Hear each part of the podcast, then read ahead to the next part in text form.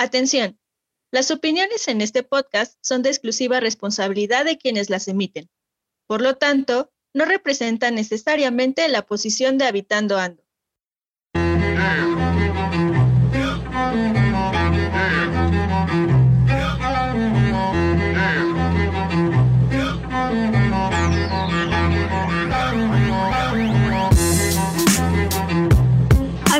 Habitando Ando es un podcast dirigido a todas y todos los habitantes de cualquier lugar que sin importar el contexto, viven, sienten y piensan el territorio según su andar.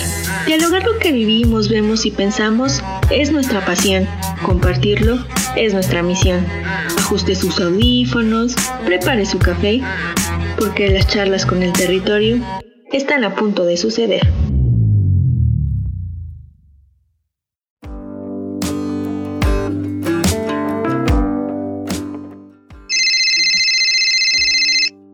Bueno. Hola, Pa, ¿cómo estás? Bien, hija. ¿Y tú? Pues bien, aquí llegando al depa de mi tío después de clases. Qué bueno, hija. ¿Qué tal tus primeros días de clase? Pesados, ya muchas clases. Y eso que es el primer semestre, pero bueno. Pues bienvenido a la universidad, hija.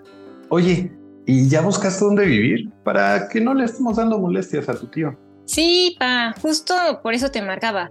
Vi un departamento muy cerca de la universidad y en una zona bastante buena. Ah, qué bueno, hija. Entonces, como habíamos quedado, voy el fin de semana y lo visitamos. Eh, ¿Puedes organizar que nos lo muestren, por favor? Va, ¿qué día? ¿El sábado te parece bien? Sí, hija. De preferencia como a las 3 de la tarde, para que tenga buen tiempo de llegar en camión, ¿va? Sale, pa. Nos vemos el sábado entonces. Sale, hija. Nos vemos. Bye, pa. Tres días después.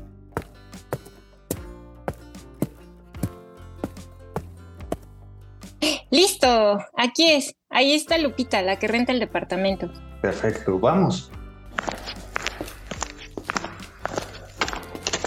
Hola Carla, qué bueno verte de nuevo. Él debe ser tu papá. Sí, es José. Hola, buenas tardes.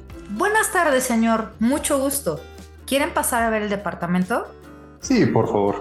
Claro, adelante. Después de ustedes, por favor. Mira, pa, está chiquito, pero la verdad tiene lo necesario. Una salita, una cocina, baño y obviamente mi cuarto. La verdad, yo creo que es una excelente opción para su hija. Le queda muy cerca de la universidad y tiene todo a la mano. Y en el camino hacia acá, vi que hay muchas cosas cerca. Se ve que es una muy buena colonia. Exacto, y por las noches también es segura. Está súper iluminada y no hay de qué preocuparse. Tiene todo a la mano.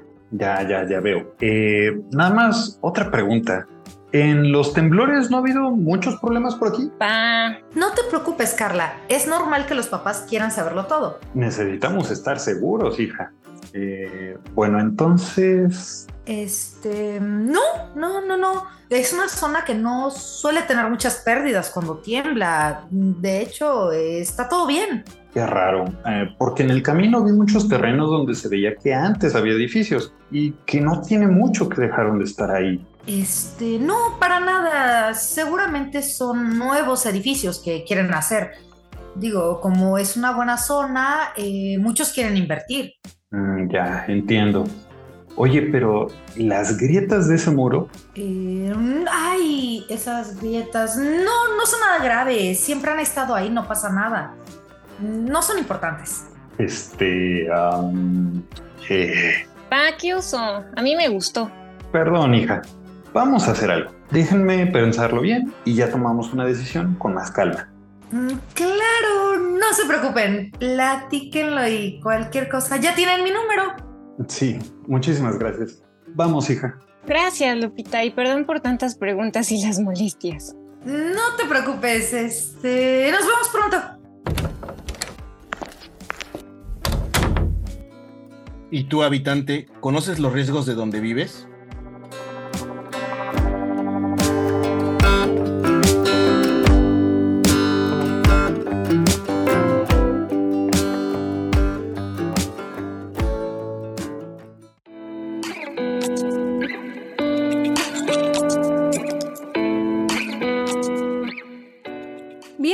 Habitantes en esta quinta temporada. Soy Ale Chamorro y en conjunto con Rodrigo Tenorio y nuestro invitado especial abordaremos un tema que tiene que ver con la importancia de conocer nuestro territorio para prevenir desastres. Así que vale la pena que vayan preparando su café habitantes porque la charla de hoy será muy interesante. Y para no perder la costumbre, te pregunto Roy, ¿qué opinas del tema que vamos a abordar? Hola Ale, ¿qué tal habitantes? Gracias por acompañarnos en un episodio más. ¿Sabían ustedes que las ciudades a lo largo de la historia han sido y serán afectadas por diversos fenómenos naturales, lo cual impacta tanto la infraestructura, los bienes, la economía e incluso las personas? Muchos de ustedes habitantes lo podrán estar pensando en la palabra desastres naturales. Pero ¿qué pensarían si les dijéramos que tal vez es una palabra de concepto incorrecto y que estar prevenidos ante el riesgo incluye una visión holística para salvaguardar los lugares donde vivimos. Es por ello que hoy le damos la bienvenida a Jorge López Ortiz, quien es doctor en urbanismo por parte de la Universidad Nacional Autónoma de México, quien nos platicará sobre la importancia de la prevención en la gestión de riesgos en nuestros territorios. Así que sin más, Jorge, bienvenido. Muchas gracias, buenas tardes, mucho gusto, es un placer estar con ustedes. Pues vamos a hablar un poco de la gestión de riesgo, ¿no? Así es, y muchas gracias por acompañarnos nuevamente. Ahora, quisiéramos entrar en la primera parte para definir este tema de por qué hemos desarrollado en nuestra sociedad el término desastres naturales. Bueno, el desastre natural como es algo que ya está descartado a nivel conceptual. Los desastres no son naturales, son una construcción que genera el hombre. Un evento natural es una lluvia, un huracán, un sismo, son fenómenos que se dan en la naturaleza y que sí afectan un territorio, pero esos efectos no necesariamente se tienen que traducir en un desastre o no representan en sí para la naturaleza un desastre, sí lo significan para la comunidad. Entonces, el término desastre natural es, es una ambigüedad. Más bien los desastres no son naturales, los desastres son una construcción social.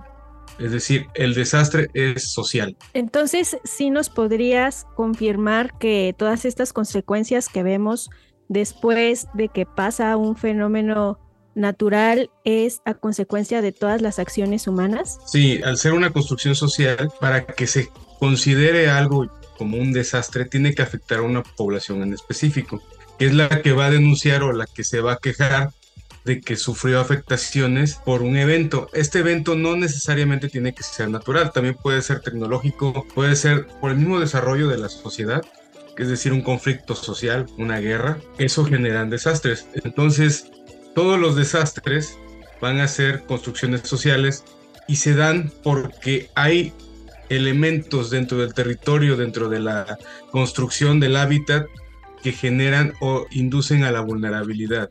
Mientras más expuesto esté una población a un evento, más fácil es que se genere un desastre. Por ejemplo, si voy, yo tengo un río y la gente se establece a las faldas del río, sin tomar en cuenta que ese río cuando llueve crece, pues ahí se está exponiendo. Entonces, cuando aumenta el cauce del río, empieza a abrirse este, la, la, corriente, probablemente afecte e inunde algunas, algunas partes de esa comunidad. Entonces, la misma sociedad está generando condiciones de vulnerabilidad que las van a afectar y eso genera desastre. Si tú pones el río y no hay nadie ahí, o hay, no sé, comunidades animales eh, o vegetales, pasa el río, no pasa nada. Ahora, nosotros como seres humanos, pues hemos tratado de en, de cierta manera prevenir estos riesgos, ¿no? Lo tenemos muy consciente nosotros en México a través de los planes de, N3 de, por parte del ejército mexicano que simplemente habla que una vez pasado el, fenómeno natural y ha afectado la infraestructura o la vivienda de, de, las comunidades, pues llevan a esta parte, ¿no? Como de la recuperación eh, y tratar de, de levantar lo que se ha perdido. Pero nosotros creemos desde, desde esta parte de Habitando Ando y conforme a tu investigación sobre que la prevención es, es fundamental. Y aparte de esto, en tu tema de investigación como la gestión del riesgo, pues quisiéramos que les platicaras un poquito más a los habitantes de qué se trata este concepto de gestión del riesgo. Bueno, primero hay que distinguir entre lo que es un desastre y lo que es el riesgo. El desastre es cuando un evento impacta en una comunidad y genera consecuencias, ya sea daños en infraestructura, afectaciones con lesiones o muertes. eso es un desastre. El riesgo es la probabilidad de que ese desastre se lleve a cabo. Es decir, va a llover, ¿no? Viene, anuncian que va a pasar un huracán. Hay una probabilidad de que ese huracán nos, nos impacte. Entonces, ¿qué tengo que hacer?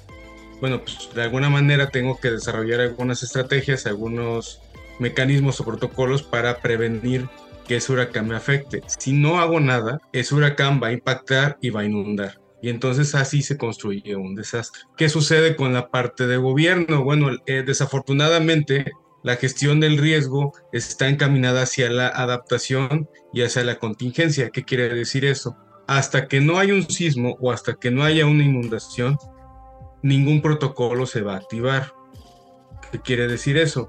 Estamos esperando a que sucedan las cosas para poder reaccionar. Esto ha permitido que se construyan estos mecanismos como por ejemplo el Plan Marina, el Plan DN3 del Ejército de la Sedena, pero también el Sistema Nacional de Protección Civil, el SINAPRO. Además de que dentro de la jerarquía institucional hay secretarías y hay direcciones de protección civil que atienden cada vez que se genera un desastre.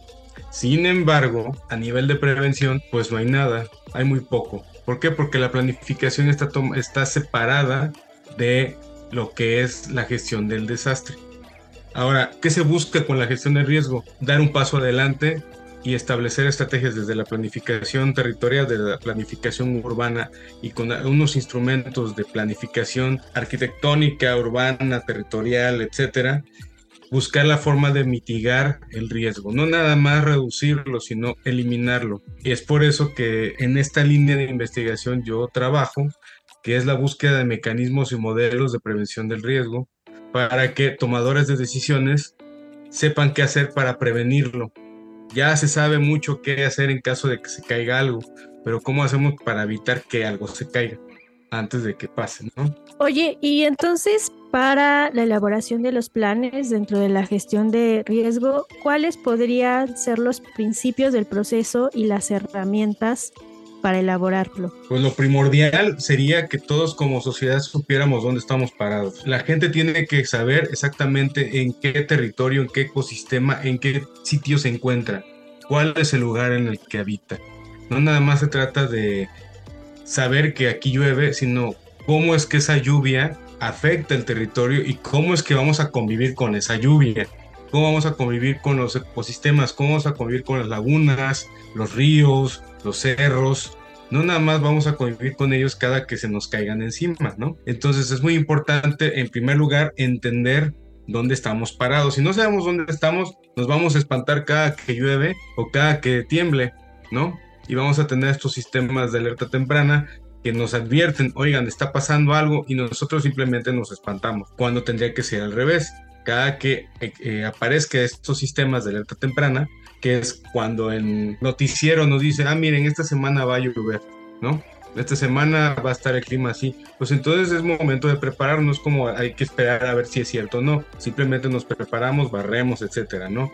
Lo mismo con un sismo. Cuando suena la alerta sísmica, en lugar de correr y desesperarme y llorar, tengo que estar preparado con mi mochila, con mis elementos de emergencia, etcétera, saber dónde tengo que resguardarme para poder reaccionar adecuadamente. Eso es buscar una forma de prevenir, es entender dónde estamos, conocer nuestro territorio. Lo que sigue en la parte de planificación, bueno, es una vez que se entiende dónde estamos, pues entender que ese ecosistema donde estamos parados nos ofrece servicios ambientales, pero también nos, nos ofrece formas de protección ante estos eventos. Y es la mejor forma para mitigar el riesgo, entender el territorio y utilizar ese territorio para protegernos, como simplemente teniendo áreas verdes, este, teniendo eh, áreas de protección, áreas naturales este, protegidas, etcétera, que nos permitan amortiguar estos eventos. Si no tenemos más que planchas de concreto, cuando llegue un huracán va a generar una avenida de inundación.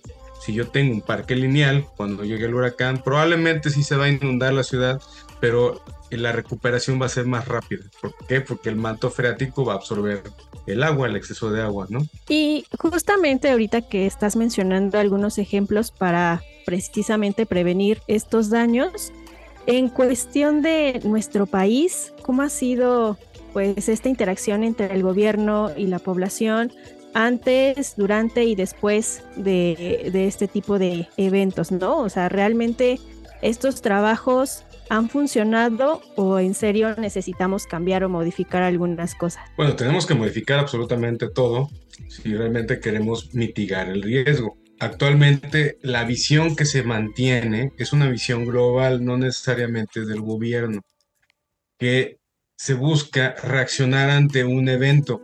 Incluso lo, vivimos en la pandemia, ¿no? Se esperaron a que se saturara todo para poder entonces replantear, bueno, vamos a cerrar porque ya vimos que no funcionó. ¿Sí? No se arreglan las cosas por sí, por sí solas, ¿no? Necesitas dar un paso adelante y plantear un, un programa o una estrategia de prevención. ¿Qué ha sucedido? Bueno, históricamente se ha enfocado hacia la protección civil. No digo que esté mal, al contrario, el desarrollo de la protección civil en México particularmente y a nivel global ha ayudado a que tengamos protocolos muy efectivos para recuperar a la población una vez que sucede un desastre. La población no sabe cómo prevenir el riesgo, pero sí sabe cómo recuperarse. Esa es una ventaja que se generó a través de estos protocolos, el plan N3, el plan Marina, el, los planes de protección civil, etcétera, ¿no? La gente sabe cómo recuperarse, cómo renovar, cómo recuperarse, cómo levantarse. Y esto es algo histórico desde que pasó el sismo del 85, se han ido modificando muchos protocolos y han cambiado muchos eh, ordenamientos, normatividad, etcétera, pero siempre son correctivos. No hay algo que prepare o prevenga. Entonces es un problema a nivel global que ya se está de alguna manera cambiando.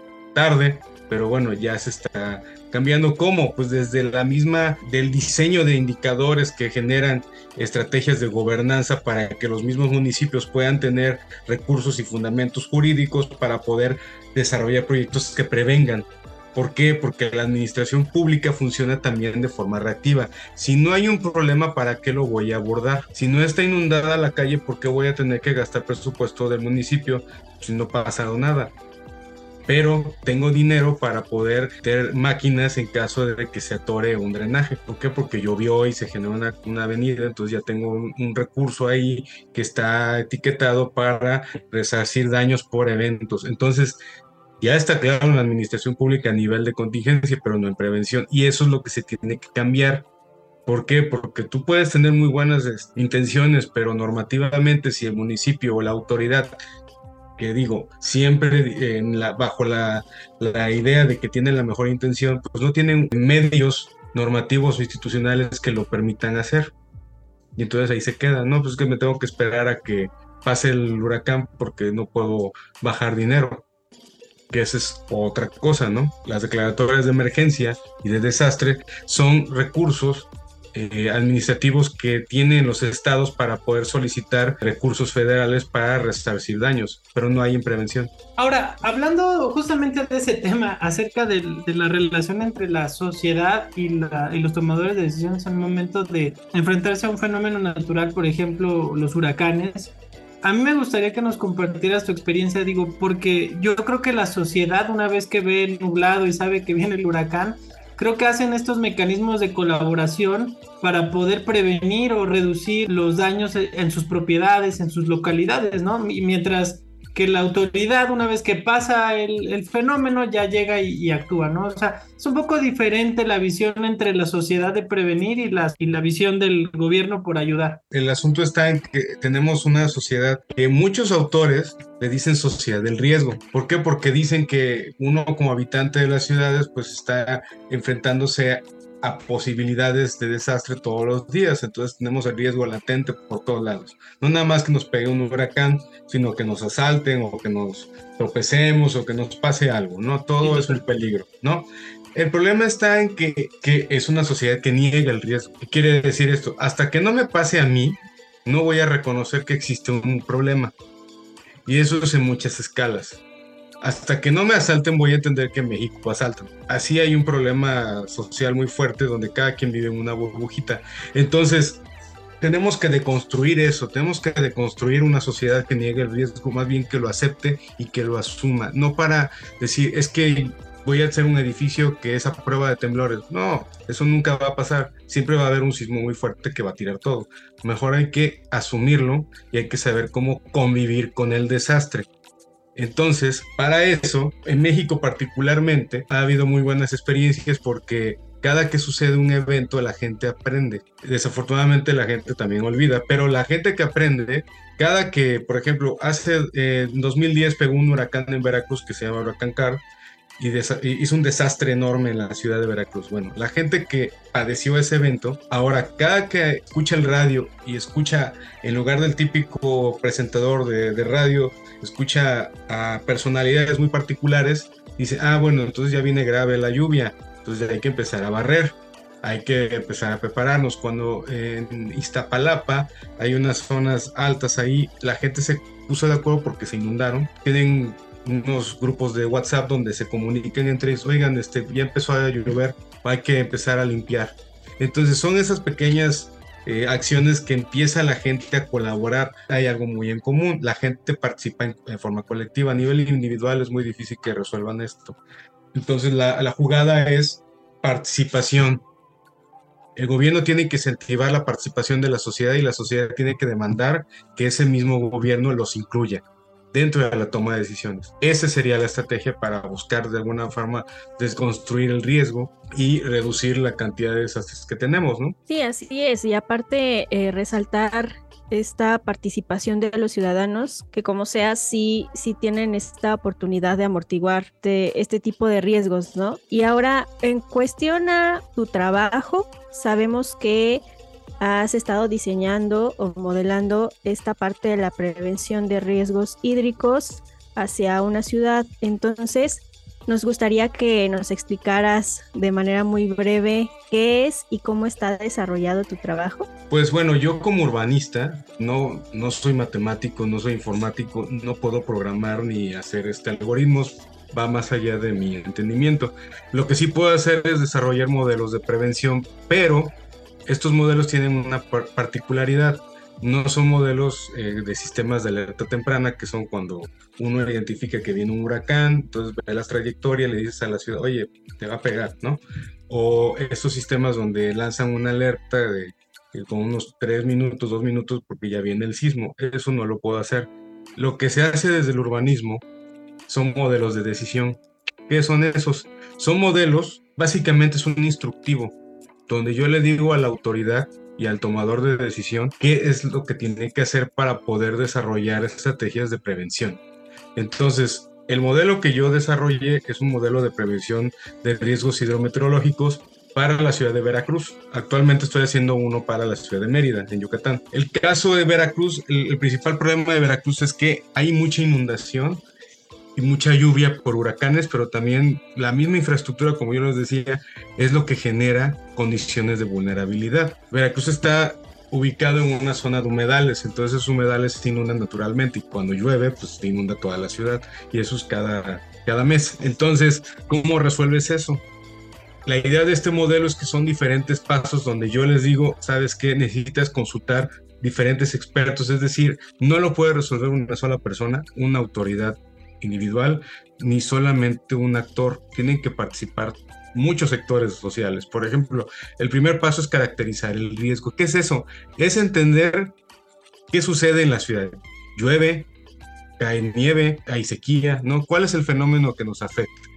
Después, entender cómo está diseñada la ciudad. ¿Qué es lo que hay en la ciudad? Ah, bueno, pues en la ciudad hay lagunas, en la ciudad hay ríos, en la ciudad hay estos manglares, en la ciudad hay eh, marismas, en la ciudad hay parques, no sé, una serie de elementos que van a componer la estructura y la imagen de la ciudad, ¿no? La tercera parte, bueno, pues yo ya identifiqué cómo afecta el fenómeno al lugar, ¿no? Pero, ¿y la gente? Entonces tengo que identificar qué gente está más adaptada, qué gente conoce, cómo reaccionan ante los eventos, qué gente no está preparada para un fenómeno, qué gente está más expuesta, porque hay gente expuesta por las condiciones en donde vive, por cómo está el territorio. Y hay gente expuesta porque no sabe que en ese lugar sucede algo. Y entonces también hay que ver quiénes son los que están adaptados, quiénes son los que tienen más experiencia y quiénes, quiénes tienen capacidad de recuperación. Resulta que la gente que tiene más experiencia, pues no necesariamente es la que tiene mayor capacidad de recuperación, pero la gente que tiene más capacidad de recuperación puede aprender mucho de ello. Entonces, ese es otro paso. Después viene, ya tengo identificada a la gente, ahora ¿Cómo voy a resolver esto? Pues a través de eh, las estrategias de diseño para mitigar el riesgo. Ahí se le plantean a la autoridad, bueno, pues tenemos estas estrategias que se pueden plantear a través de áreas de potencial. ¿Qué es un área potencial? Pues digamos, es una zona donde, por ejemplo, si estás en el mar, si estás en la costa, pues vas a desarrollar proyectos tratando de mejorar la bahía, sanearla, establecer eh, vegetación, árboles, para que no sean plastas de concreto, sino exista vegetación que cuando llegue el viento y el agua no permitan que llegue a la ciudad, que se quede ahí en el mar. Entonces, esa es una parte, ¿no? Ya una vez que se tienen esas estrategias, pues se tienen que llevar a cabo. ¿Cómo? Pues entonces se tiene que plantear instrumentos a nivel normativo, a nivel jurídico, a nivel estratégico, para poderlos operar desde la autoridad. Yo como urbanista, yo no puedo ir y plantear eso en el ayuntamiento, de decir, yo no puedo ejecutar la obra, la tiene que ejecutar una autoridad gubernamental. Y después, ya que se hace todo esto, pues se tiene que evaluar. Queremos saber si esto que se planteó estuvo bien o mal. ¿Para qué? Para aprender y retroalimentar el modelo y entonces es un modelo cíclico. Esos son los pasos del modelo para buscar generar la mitigación del riesgo, en este caso de la ciudad de Veracruz, pero se puede plantear en cualquier otro lugar siempre y cuando se analicen las características del sitio, los riesgos que hay y la visión que tiene la población del mismo problema. ¿sí? Sin esos tres variables no, eh, no se puede aplicar en ningún lado. ¿sí? Eso es lo que hay que conocer. Sin lugar a dudas es interesante cómo este modelo lo, se puede replicar sin embargo, creo que nos, habías platicado que no es tropicalizarlo, ¿no? Es, es identificar cada una de las características de, cada territorio, ¿no? Así es. La idea es que cada ciudad partamos de algo al revés. Estamos muy acostumbrados a emular o copiar modelos de Europa, de Estados Unidos y de otros lugares que no tienen absolutamente nada que ver ni con el territorio, ni con los ecosistemas, ni, siquiera con la misma sociedad de cómo se organiza, no tenemos nada que ver una sociedad con otra. Lo que yo planteo es que estos modelos sean, surjan del municipio, surjan de la base de la escala urbana que es la ciudad. Entonces, este modelo, en mi caso, este yo lo desarrollé para Veracruz, pero cualquiera lo puede desarrollar, por eso les digo, esas tres variables, porque son las que definen cada municipio. La gente de Veracruz no es, no es igual a la gente de Mérida. Tenemos diferentes necesidades, diferentes problemas, muchas cosas que ofrecer. Entonces hay ventajas y desventajas, pero si no resuelves e identificas las necesidades del lugar y generas estrategias de el lugar para el lugar, no van a operar estos programas. Ahora, hablando un poquito de la de estos aciertos y desaciertos durante tu trabajo de investigación, eh, ¿nos podrías mencionar alguna que, que tú hayas dicho, híjole, esto es muy complicado o esto se eh, tendría que resolverse de otra manera? Pues realmente, pues todo se tiene que ir eh, manejando. Yo creo que no hay ningún elemento que no se pueda resolver, simplemente que buscar la forma de abordarlo hay algo que le llaman vulnerabilidad institucional, simplemente qué tan incompetente es un gobierno, ¿no? O qué tantos elementos no cuenta el gobierno para poder actuar. Entonces es muy curioso ver en el caso de Veracruz, saben exactamente dónde se va a inundar cada año y dices, bueno, ¿por qué no lo, pues si ya sabes dónde se va a inundar, ¿por qué no simplemente lo arreglas y ya, y así no se inunda?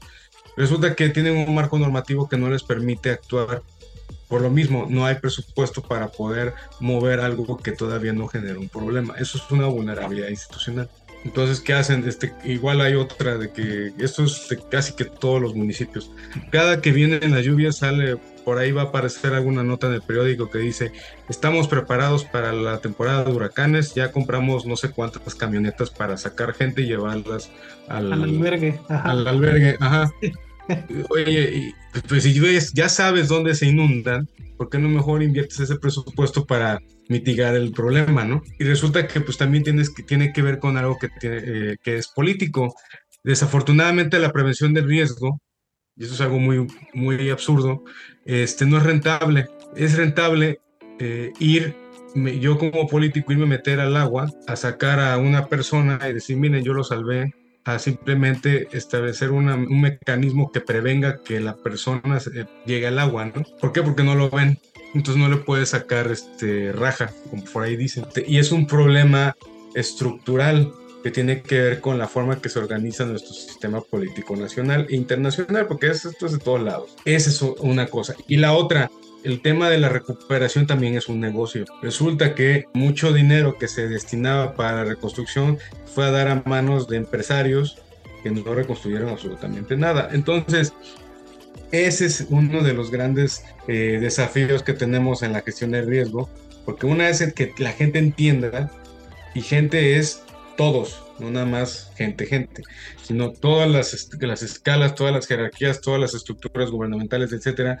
Y el, riesgo no es lo mismo que desastre. Entonces, el riesgo se trata de una probabilidad que se busca prevenir. Y el desastre es algo que ya pasó y que tenemos que recuperar o renovar o reconstruir, ¿no? Son dos etapas completamente diferentes y hay que entenderlas y abordarlas desde ese enfoque. Bueno, y por último, eh, Jorge, eh, anteriormente ya nos mencionaste que sí es importante la participación de los ciudadanos para una correcta prevención de riesgos, ¿no? Entonces, te pediría si nos pudieras dar alguna reflexión final que le puedas compartir a nuestros habitantes acerca de tu tema. Claro que sí yo lo que les invitaría a toda la gente es que salgan y conozcan dónde viven. Traten de entender por qué hace calor en la ciudad. Realmente hace calor porque el clima, el ambiente o el territorio, el lugar, este, la localización así lo determina o es porque hemos talado mucho, ¿no? Entonces hay que distinguir entre si es sol o es desmonte, ¿no? ¿Por qué? Porque mientras más conozcamos nuestro territorio, más sabremos cómo defenderlo o cómo recuperarlo. Y eso es algo vital en el tema de la gestión de riesgo, porque si no sabemos cómo recuperar nuestro territorio, lo vamos a ir perdiendo y estos desastres van a venir más fuertes, va a ser más costoso poder mantener una deuda de un crédito hipotecario porque se me cayó mi casa y tengo que pagar una nueva, a simplemente entender dónde vivo y desarrollar alguna estrategia pasiva que va a reducir o va a coadyuvar en la reducción del riesgo. Eso sería lo más importante, entender nuestro territorio y también participar, exigir y participar. Si no participamos, no nos, no nos involucramos en los procesos de decisión, alguien más lo va a tomar y probablemente no responda a las necesidades que tenemos del lugar. Jorge, muchísimas gracias por compartirnos tu experiencia, tu visión, explicarnos esta diferencia entre desastres naturales y los fenómenos naturales, que es una palabra que ojalá todos los habitantes hayan comprendido en su totalidad. Y si no, volver a escuchar el, el episodio. Sí, bueno, yo te, también te agradezco, Jorge, por compartirnos todo este conocimiento y también quedarnos con este aprendizaje de entender nuestro territorio, participar y pues no solamente quedarnos con los brazos cruzados a que suceda algún desastre, ¿no? Sí, eso es muy importante, entender qué pasa para que pues cuando suene una alerta o una alarma no salgamos corriendo y simplemente nos levantemos y nos organicemos. Ese es el, el enfoque de la gestión del riesgo. Perfecto, pues muchas gracias nuevamente por participar en el podcast. Nos gustaría que dejaras alguna red social, algún contacto en el cual te puedan buscar nuestros habitantes e inclusive mencionar el trabajo de, de, tu investigación. Claro que sí. Bueno, este, yo soy actualmente parte de la red de, del Sistema Nacional de Investigadores de CONACYT, soy candidato y estoy haciendo una estancia postdoctoral en la Universidad Autónoma de Yucatán en el posgrado de Arquitectura y Ciencias del Hábitat. Estoy haciendo precisamente este tema del modelo de, de gestión de riesgo pero enfocado a la ciudad de Mérida. Eh, me pueden encontrar a mi correo, que es Jorge-bajo, eh, mi nombre disque artístico es Jorge Levo, se escribe Lebeau con B de, burro, es Jorge-Lebeau arroba hotmail.com o en el Instagram estoy como arroba Jorge-Lebeau y cuando gusten podemos platicar de lo que ustedes quieran. Si tienen alguna duda más sobre el tema, con mucho gusto me pueden contactar y para eso estoy. Perfecto, muchas gracias Jorge por acompañarnos y habitantes, no se olviden de seguir a nuestro invitado, claro, y tampoco al podcast a través de nuestras redes sociales. Estamos en Instagram como arroba habitando.ando y en Facebook como habitando.ando. Si nos escuchan por YouTube, pueden suscribirse al canal, activar la campanita de notificaciones y compartir nuestro contenido. Y como petición especial, ya que han llegado hasta esta parte del episodio, quisiéramos que en los comentarios dejaran emojis de los fenómenos naturales a los cuales su entorno se ve expuesto. Sería interesante saber de ustedes de esta manera. A mí me encuentran en Twitter como Ro4Rivas y a ti, Ale. En Instagram como arroba ale.chvillord. Disfruten, conozcamos más nuestro entorno para prevenir riesgos y vivan su territorio. Nos vemos.